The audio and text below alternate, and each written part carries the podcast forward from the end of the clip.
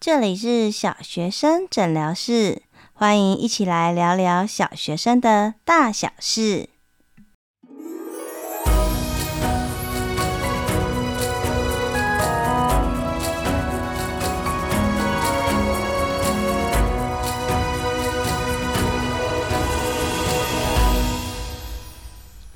Hello Hello，大家今天过得好吗？欢迎再次回到小学生诊疗室。今天这一集啊，对这个节目来讲意义重大哦，因为呢，今天是第十集的了。大家知道吗？其实啊，Podcast 节目呃，有百分之六十一的节目在十集之前就会腰斩。就会开始停更，所以呢，我们这个小学生诊疗室的节目迈过了第十集，表示呢，哇，又是另外一个新的里程碑了，真的要给自己拍拍手，给自己奖励一下。那其实啊，我在后台收到很多朋友的来信啊，他就会问我说：“哎呀，于晨啊，你怎么这么有动力，然后这么有冲劲？”我其实觉得啊，就是在我的宜春老师的高效时间管理课里面，其实有谈到啊，我觉得一个很重要的一个观念是先支付自己。也就是说啊，我们现代人其实大家都会可能很多事情要忙，又有工作，又有家庭，又有孩子哦。相信就是有聆听这个节目的你，大部分的都是有孩子在身边的。那其实呃，光照顾一个小生命，你又要顾及他的身体健康，又要顾及他的心理健康，还有很多大大小小，可能你还是三明治族，上面呢有父母，然后下面有小孩，然后自己的工作又多头烧，真的。会觉得压力很大，所以呀，其实我都觉得要先支付自己。也就是说呢，我们要照顾别人之前，要先想想看，我们有没有好好的照顾自己，有没有好好的爱自己。那当然，爱自己并不是说哦，双十一到了，我要赶快把我的卡拿出来刷，不是的。其实我觉得最简单的爱自己，就是你了解自己，相信自己，肯定自己，支持自己。大家可以去聆听一下，就是你内心常常对自己说话的声音。你的心里面呢，比如说小朋友出现状况了，第一时间你会对自己说什么？啊，我怎么又没有弄好？怎么又会这样？我是不是哪里一定没有做好？还是你会觉得，嗯，凡事都是最好的安排。如果遇到了，就思考可以怎么样去解决就好了。那当你自己做得好的时候，你有没有好好的摸摸自己的头，好好的在心里面肯定自己、夸奖自己、赞许自己、欣赏自己呢？那我其实觉得啊，像我们家有一个传统，就是算是一个仪式感。我们家呢，就是会有爸爸日或妈妈日或爸爸妈妈日，讲起来有点绕口哈。其实就是，嗯，我觉得爸爸妈妈真的是一辈子的功课。那你踏上爸爸妈妈从孩子知道怀孕或者是知道他存在的时候，就已经踏上了当人爸爸妈妈的这个旅程。所以啊，在这个过程当中，常常都是啊、呃、担心的两岁，又担心三岁，三岁之后担心幼儿园，幼儿园担心晚上小学。真的常常很多很多时候，嗯，你都会花很多的心思在另外一个生命身上。可是啊，我觉得当爸爸妈妈也是要休息的。所以在我们家，我就会跟我先生说好，诶，定期就是他可能休息一天两天，然后我带孩子去做什么这样的活动。那有的时候换他带孩子一天两天，然后我去自己去规划我自己的旅行，去做我自己想要做的事情。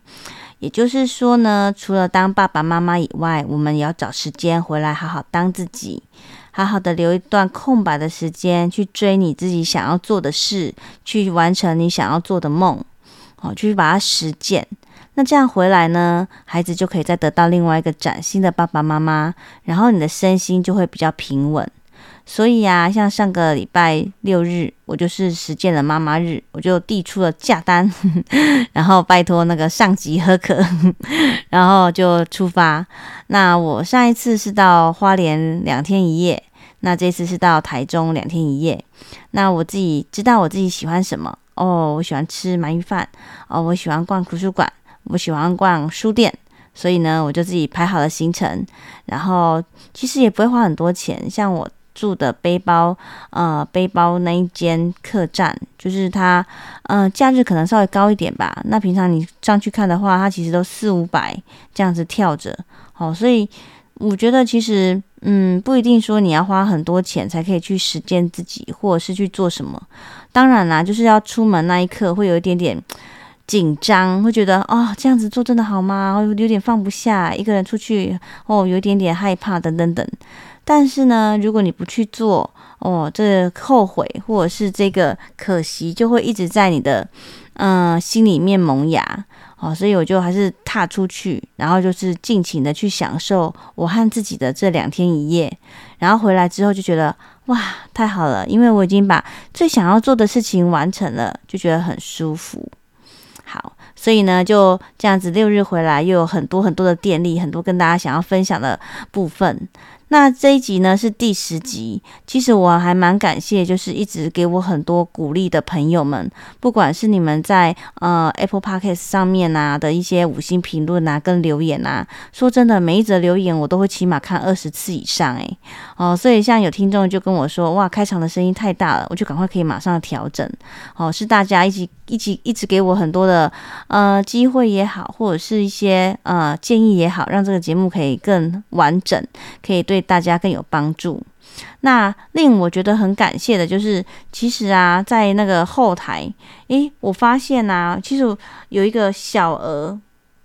就是有一个小额捐助的部分。我发现意外发现，其实有蛮多朋友的，就是会呃给我带，就是资助五十元哦，一杯咖啡也好。哦，那他们都会留一些留言，比如说，就有一位朋友，他就说啊，一直很喜欢我的书，然后我的乐于分享，让知识跟专业不藏私，可以帮助孩子更好。那我觉得啊，这样子小小的一点回馈啊，我觉得很感动，就是会觉得更有那个动力，是想要把这个节目可以做得更好。哦，所以大家知道，其实我录这个节目，我都希望是比较轻松一点的，所以我没有，其实没有写太多稿子，但是我都会。再去思考，再怎么样可以把这个节目做得更好，所以有时候会录到两遍、三遍等等等。好，那大家听起来是一气呵成，那 其实也是因为我真的不太会剪辑啦。但是其实后面其实做了还蛮多的功课跟准备，希望大家听起来是有收获的。所以大家如果觉得这个节目是对大家有帮助的，哦，也欢迎大家就点开那个资讯栏下面有一个小小额。赞助的部分，好，一杯咖啡，哦，我都很感谢你，好，让是你让这个节目可以更好。好，那呃，我的规划目前是这样，就是我有收到蛮多许愿池里面的问答，然后有很多私讯，真的超级多。那我会希望是给大家不要说哦一个一个问题，然后讲一点点，因为我觉得这样子。没有办法看到全部的样貌，而且对大家帮助其实不大，所以不知道大家有没有发现，其实我的规划是，就是嗯，算是有点小连载，也就是说一个礼拜其实现在目前是三天，那三天的节目内容其实都是有相关的。那有的时候会根据孩子现在最近可能在学校忙什么，例如像考试，好，或者是假期的时候，我可能就会放一些假期爸爸妈妈听可以帮助孩子的部分，或者是快要开学了啊，好，或者是可能要去出游啦、校外教学啦，或者是可能这一个礼拜全部都是讲阅读的部分，下个礼拜全部全都讲数学的部分，我会希望是比较系统性的，比较让大家可以容易。接收的是比较完整的，是比较有脉络化的，因为我希望这个节目是真的是要对大家有帮助哦。虽然说我觉得很好玩，但事实上其实也花了我很多的时间跟心血，所以我还是会希望这个节目是要对大家有帮助，这样这一切的意义才会存在。OK，好，所以这个礼拜呢，其实不知道大家有没有发现，我们上一集讲的是呃带孩子哦，陪伴孩子写功课，所以这个礼拜其实我是把它定在功课周哦，学习策略周这样子的概念。好，那。我会希望就是前面两集，就是第一集跟呃这个礼拜三集嘛，一三集是比较多的方法策略的部分，那中间这一集我就会希望可以稍微弹性一点哦，比较软性一点，比较轻松一点。好，我们会来谈谈有关书的部分。那我不知道大家对于书籍的感觉是什么哈？其实我们希望孩子看书，但我们爸爸妈妈其实真的也是要当一个终身的学习者，因为我们希望孩子可以走向未来的世界。那我们当然就要先大概知道哦，大概接触，大概了解，大概推论，以后的世界到底是怎么样呢？所以在这个脉络底下，其实我们要不断不断的学习。一来是身教，让孩子看着我们的背影成长；第二是很多新的东西，我们还是要不断不断学习，才可以给孩子最新的啊，或者是呃最贴近我们想要的，或者是方法是最合适的，是真的有效的，或者是真的是可以对他的人生产产生巨大改变的。所以这一集啊，我希望在谈书这一集就是。周三好书日这一天，好，我希望就是提供大家一本是爸爸妈妈看的，然后另外一本就是可以孩子看的。好，那我们今天要介绍这两本啊，就是真的是我觉得非常非常推荐。像第一本书，它呃出版的时间是二零一九年。我那时候，我的小姑就是知道怀孕的时候，我就马上送了这一本书给她，哦，足见她在我心目中的地位。那也是出版了一阵子，所以大家也可以知道说，其实它并不是说哦，最近出版了，然后出版社要做活动，真的不是，就是真的是真心推荐。大家可以听一小段我的介绍。那如果大家觉得有需要或者是很肯定，也欢迎大家去找这本书来看哦，因为我自己觉得听人家说书跟自己看。书的呃感觉是截然不同的，好，所以如果大家可以的话，真的是花一点时间，然后把书看完。那我也知道有些爸爸妈妈就会说啊，可是我看书看得很慢啊，好，所以我在过程当中也会带一些，诶，我怎么样很快可以把书看完，把精华截取出来，然后真的运用在生活中的一些例子。好的，话不多说，那我们就来揭晓今天要分享的这本书是哪一本书？这本书就是黄聪林医师他的《安心做父母》。好，然后他一个哦，在爱里无惧。好，那为什么我特别推崇这本书呢？呃，我想先跟大家分享一下选书的原因是，其实跟大家分享啊，比如说爸爸妈妈在家里可能可以怎么做，可以怎么做。呃，基本上我之前其实一直很排斥当一个嗯，算是亲职讲座嘛，亲职专家之类的。哦，因为呃，我觉得当爸爸妈妈这件事情是。嗯，没有没有人说哦，我当过爸爸妈妈，所以我当过爸爸妈妈很厉害。因为每个孩子的生命啊，他的特质啊，或者是他的呃个性完全截然不同，甚至于时代要求也不一样，所以。除非说哦，你可能有养育过上百个爸孩子，你的这样的爸爸妈妈，那我才会觉得嗯好，也许你的经验我可以有一些参考。你养育这么多几百个孩子里面，可能有一两个跟我的孩子很相像，可能困境很相像哦，我我是这样觉得的。那第二个是，我觉得会有一个迷思，诶，就是大家会去追捧的一些，比如说，哦，他有分享的一些家长来说，哦，有一些可能是跟我们价值观很像，但有一些其实有些家长只是看到说，哦，这他这个小朋友成绩很高，或者是哦曾经读过什么名校，我就会想要知道他爸爸妈妈是怎么样教他的。好，那其实这样子的话会有一点点迷失，是因为这爸爸妈妈，也许这个孩子的优秀，可能他是天生的，或者是可能是他在过程中，诶，有什么样自己的想法，好，或者是孩子本身他受到谁谁谁的影响，不完全是因为这个因导致那个果。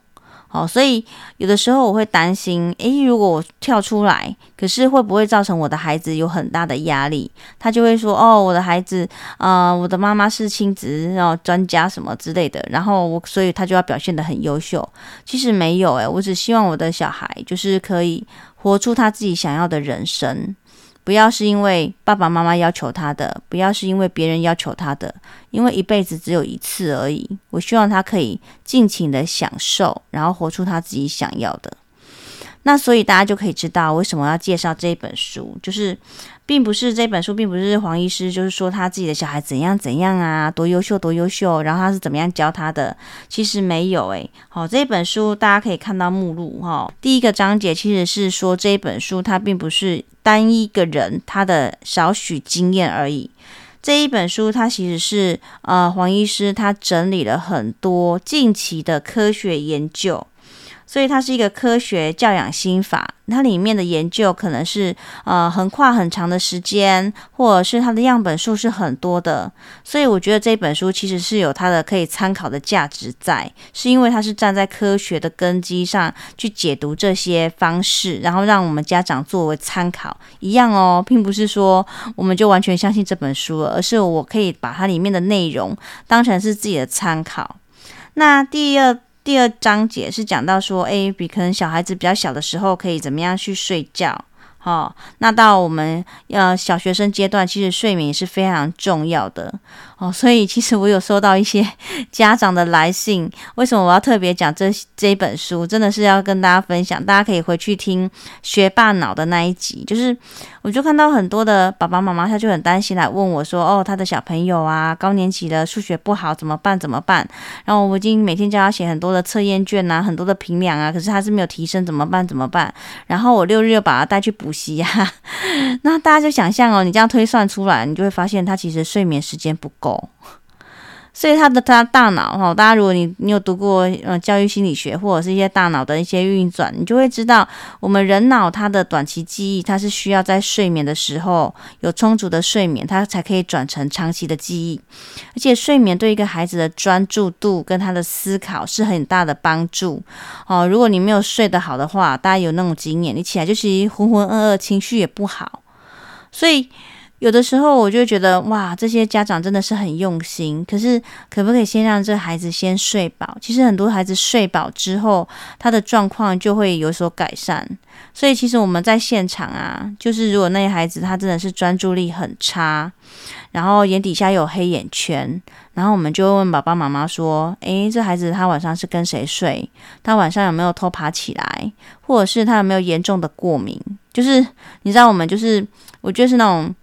量化累积的那种统计的那种自然反射，然后爸爸妈妈就会说：“对对对，他其实跟什么什么睡，然后其实晚上都没有睡好，然后晚上会一直聊天，然后睡眠品质推推断出来是不足的，然后他有过敏性，然后他可能那个鼻子是有一点点状况的，需要去看医生的哦。所以真的睡眠很重要。”哦，所以大家可以想想看，如果你看到一个孩子啊，他成绩非常优异，可是他的脸色很蜡黄，然后眼底下又有黑眼圈，哦，你就可以断断定，就是这孩子可能他学习之路后面会有一些些坎坷，就是没有办法升上去的局限，在于是他的身体没有办法给他恒毅力、长期的那些体力的支持。好，那这本书的第三部分就是开始讲安全依附。那我觉得这个也是非常重要，就是，嗯、所以介绍这本书啊，我自己觉得是根本，就是大家很多焦虑的问题，就是我我建议真的不妨就是找这本书来看。好，比如说像里面就有讲到的是，诶，这个安全依附其实会影响孩子的学习。哦，举例来说，我们在现场会看到很多家长会用打骂。要要呃吆喝或者是威胁孩子要学习，但你可以发现哦，像我觉得作文就非常的明白跟清楚，他的程度不差，可是写出来就是安全牌，然后就是呃你刚刚示范的语言，他就会听到，然后把它写下来。然后我就很好奇问：诶，同学，你写的都是老师刚刚示范的，或者是我刚刚说可以写的？可是老师刚刚有说，如果你有自己的想法，那更好。结果他就会苦丧着脸，他不知道，他只希望有一个安全平安的标准答案。他有自己的想法，可是他不敢想，他不敢写。相反的，你看那一些，比如说他有足够的爱跟安全支持，然后跟爸爸妈妈关系很好哦，常常抱抱啊，然后可以就是感情非常好，可以开玩笑这样啊，你就会发现哇，他用字之大胆，然后下笔之敏锐，当然有时候也是会写得很很可怕的作文来，就是有时候太过了，可是你会发现哦，他就是会很安全的。很享受在文字里面表达自己感觉、跟情绪、跟想法的那种，嗯，快乐。所以其实你从那种开放性的，我们说 就是你可以打开那个，我其实蛮喜欢打开那个博客来的页面的，就是你可以看到那种历来长销啊、畅销的啊，通常都是。很难解决的问题，比如说像亲子教养啊，比如说数学能力啊，比如说写作力啊、阅读力啊，都是一样的哦。可是这边我觉得这个这本书写得很好，就是其实安全依附一个人的安全感，真的可以让孩子勇于去尝试，甚至去冒险，不怕错误。哦，所以大家这本书我真的觉得大家可以一边看，然后一边去醒思。那我觉得我自己很幸运，就是这本书刚刚出版的时候我就遇见它了。所以后来像今天要介绍给大家，我又重新把它拿出来看，然后我就发现哇，里面很多东西哇，我已经都变成我的血肉了。我就是每天都在做，每天都在讲，每天都在就是对我的孩子说，就是很感谢他，就是让我在这么孩子这么小的时候就用到我觉得最好的就抓。关键的那个能力。那另外一本推荐给孩子看的是远流出版社出的《哆啦 A 梦的学习方法通用机》。那这一本书呢，我也是很推荐哦。一来就是我从小就是哆啦 A 梦的粉丝，超级大粉丝哦。从小就觉得哇，如果大雄的那个呃道具给我用的话，我一定会有什么什么样的用法。就是他每一集我都非常的清楚，甚至于就是后来当老师之后，有时候还会用里面的桥段来带孩子写作啊，或者是上课当引起动机。好。那这一本呢是比较简单的漫画系列。为什么会选一本漫画？就是呃，我的猜想是，有些孩子如果他还没有太多的学习策略，那表示他可能文字的驾驭力也不是很够。所以如果你这时候给他来 给他一大本那个大部头的书，那其实就可能拿去当枕头哈。那我觉得这一本漫画就蛮有趣的哦。它这一本是哆啦 A 梦系列，可是它。并不是说把以前就是画过的一些小章节，把它拿过来再罗织成一本书，不是哦，它是重新为了这个主题重新再重新画的一本书。那刚开始大家也知道嘛，就是大雄就是一个非常好的例子，就是他常常都是四年级生，然后常常考零分。那他有一天他就是很想要就是考好的好的成绩这样，所以哆啦 A 梦就可能没有办法，因为哆啦 A 梦就是只会溺爱他。告诉他速成的方法，但最后都搞砸，所以就找了谁？找了多拉美来。然后呢，我觉得它很好的部分是因为它是图像，所以很好看。第二个是，诶，大雄，诶，就是很很少有孩子是可以惨烈过大雄的，就是他几乎每次都是零分，然后什么，你可以很很难找到他真的有什么优点，所以孩子很容易就是会比较放心，把自己投射在他的角度去看。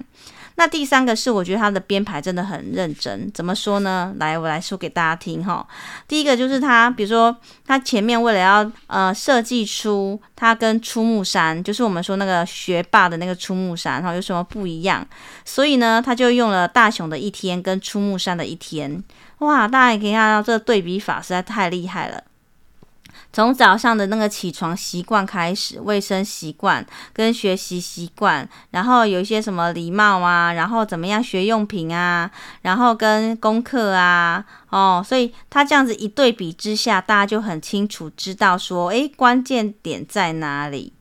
哦，所以这边我觉得非常的。就是小朋友一看就是哦哦，那我要怎么样学习出木山？那看完之后就变成出木山吗？没有没有，还很还还非常的远，对不对？好，所以呢，更厉害的是后面，后面他就会，比如说他会告诉你说，小小的习惯后面会有一些大大的影响，所以他就使用了道具，就让他告诉他说，诶，你有这边今天如果做这个决定之后会造成什么样的影响？哦，所以那他中间也会有一些小小的专栏，就写说可能吃早餐啊，然后学用品怎么收集啊，等等等。哦，所以像这一本书，我就觉得蛮推荐，像我自己的小朋友也喜欢，那班上的学生就更别说了，就是大家都是会抢着阅读的，那喜欢。阅读我觉得是一个很好的门槛，因为他如果喜欢的话，他就会看很多次，看很多次之后，就是他会就会变成记忆了。所以你常常在耳边跟他讲讲讲，不一定有用。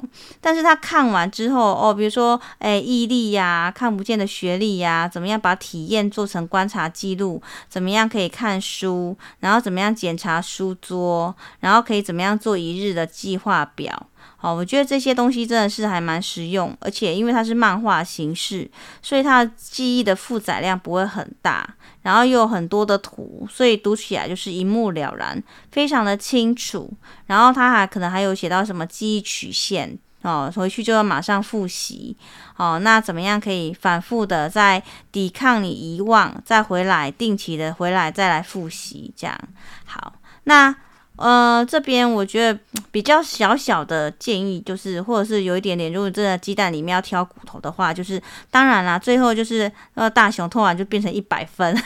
这个对孩子来讲，我觉得是会有一点压力哈，因为这我们知道真实状况没有办法一下就一百分，更何况大雄从零分跳到一百分，好，那这个过程当中就孩子会。起起伏伏，有的时候会提升，有的时候可能会呃又可能跌下去，那就端看家长在旁边要有恒毅力的帮他支持。好，那最后就是他有讲到一些小小的方法，然后文字游戏啊，然后等等等的。好，那最后我想要介绍就是这本书，他有写一篇给家长们，就是看不见的学历。好，学历就是学习的能力。那我觉得这很值得大家参考哈，这边也再稍微提一下，那大家可以去找这本书来细看。第一个呢是很多是学校没有办法的，第一个是透过丰富的体验跟家庭沟通，哦，所以大家知道爸爸妈妈你的说话力、表达能力很重要。第二个是规律的生活跟适度的家事。也就是说，嗯、我们在家里规律的生活作息，东西放定位，其实会影响孩子他结构性的思考。适度的家事，然后像我观察，就是成绩好的同学，真的在家里常常会比较多做家事。他其实在训练他小肌肉啊、大肌肉的协调度，甚至于他可能要去思考事情的先后顺序，这哪一项要先做，哪一项要比较晚做。而且他会有那种对家庭付出的那种荣誉感，甚至于他就会因为可能要常常去做家事而学习到很多不同的方法。哦，相反的，有些孩子他可能真的没有在做。有些孩子会跟我说：“哦，我们家就有扫地机器人呐，我们家有洗碗机呀。”可是你会发现哦，比如说他水掐倒了，哦，翻倒了，或者是他在扫地的时候，诶，他就是没有办法思考哦，他会怎么做？他会把这些垃圾，比如说这边哦散落的有一堆垃圾，会做事的孩子他就可能会把它扫成一个圆，然后减少就是打扫的时间，就是快很准。迅速、确实又有效率。那没有做过的孩子，他会怎样？他会把大老远的把这一堆垃圾从 A，然后把它扫扫扫扫到 B 那一端，然后呢，再把它本起来，再拿到 C 那一头去倒。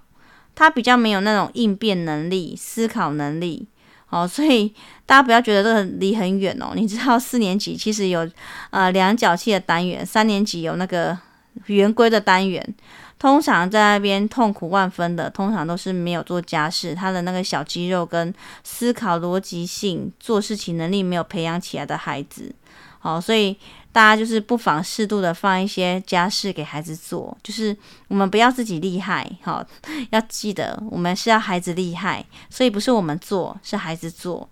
好，那第三个是接触大自然，逛博物馆跟美术馆，直接体验，我觉得这也很重要哈，比如说。像我两个小孩，就是我们学校会考作文嘛，就是考试前、段考前，啊、就是会跟他们说要考作文，但不会事先先讲题目，然后呢，他们就会去写。那我们平常其实我不太会事先教孩子，因为我觉得你事先起跑，有时候会造成孩子，比如骄傲也好，或者是他可能他的发展程度还没有到那里，结果你就先教了，反正有时候是。嗯、就是限制他，所以其实我没有在家里，其实没有太多给他写作的机会。那两个孩子写完之后啊，诶，就意外发现他们两个就其实成绩一向都很好，就是都拿到六级分，可以得到奖学金这样。那我就很好奇啊，就把他那个考卷拿起来看，就是一个是诶，我最幸福的时刻。哦，就是生活中的好滋味这样子，配合课课文的题目，那我就看到我的小朋友就是写到，他就写到说，哦，我们会去垦丁玩，然后那个浪花，然后那个波光粼粼，然后那个浪花，然后在那边追逐跟海浪，然后诶，他觉得非常的漂亮，然后躺在那边就觉得非常的舒服，所以这是他难忘的回忆。然后另外一个是他写交朋友的幸福，就跟朋友之间，然后可以有什么情感的交流等等等。那另外一个。另外一个二宝，他是写说，上一次我们去台中，哦，去台中，呃，逛百货公司、逛商场的一个经历。然后他有写到，就是里面的细节，哦，他说要吃到很好吃的午餐，买票的时候还有一个叔叔来帮他买票，所以他心里面觉得怎么样？哦，既惊讶又感动，等等等。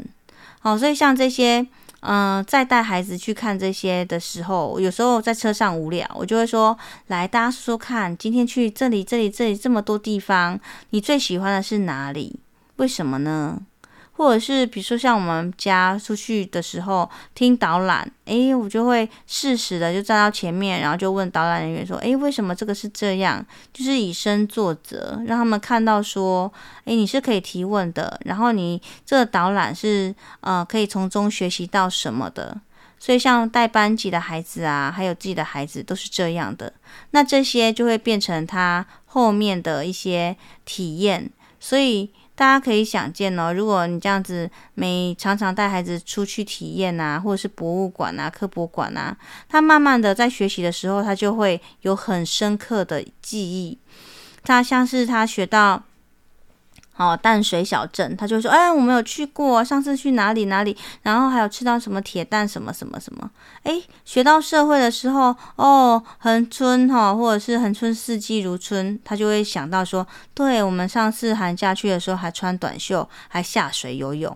所以这些东西，其实教育啊，学习就是学习我们如何去改善我们的生活，让我们生活更好。所以在生活中的学习才是最重要的。”哦，老话一句就是，家长永远就是最初而且最重要的老师。好，那我们今天呢就讲了这两本书，推荐给大家。好，希望大家真的是非常推荐，真的是可以的话，一定去找一找来阅读。那我们今天的分享就到这边了哈。如果任何大家有任何的想法啊，或者是任何的回馈啊，都欢迎大家到小学生诊疗室的粉丝团来跟我互动。那如果可以的话，小额资助哦，也是给这个节目的一些支持跟鼓励。好像上次我就看到有一个 朋友，他就回馈说：“哦，感谢这个小学生诊疗室的团队。”我看到那个团队的时候，我就有点啊，就是会心一笑。跟大家报告，其实没有团队，就只有我一个人而已，就是小编、录音加脚本，然后收集资料，然后跟许愿池经营。等等等哈，全部就只有我一个人而已。好，那就感谢大家支持哈。那我们节目就到这里喽，祝大家有一个美好的一天，拜拜。